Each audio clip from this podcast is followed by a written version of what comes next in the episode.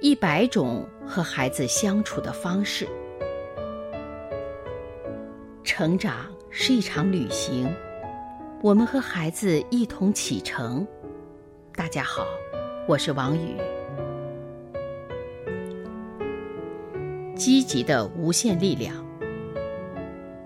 拿破仑·希尔是美国著名的成功学大师，他创建的成功哲学。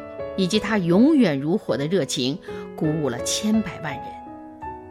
然而，他最得意的不是创造了多少百万富翁，而是他双耳失聪的儿子。希尔的小儿子出生的时候就没有双耳，因而也无法学习说话。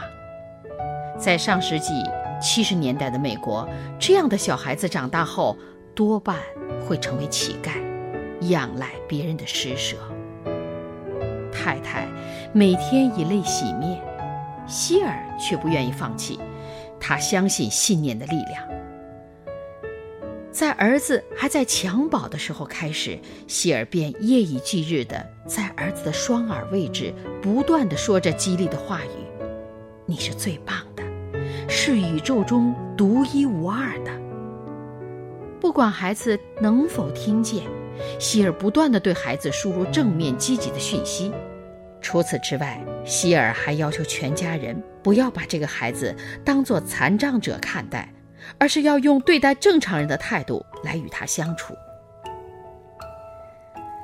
到了儿子上小学的时候，希尔力排众议，坚决不让儿子进入特殊的教育班级，而是让他与一般的小朋友们共同学习。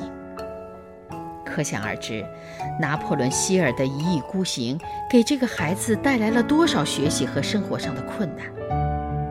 为了克服种种不可能克服的障碍，希尔每天都不间断地陪伴着孩子复习功课，磨练着孩子的听说的能力。多年之后，他的耐心和信念终于迎来了不可思议的曙光。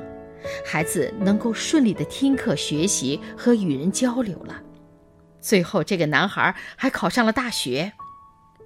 正确的信念能引导出正确的行动，正确的行动能带来最后的成功。生活就是这么简单。因此，如果不断为孩子输入正面的、积极的信息，世界上便不会再有不可能。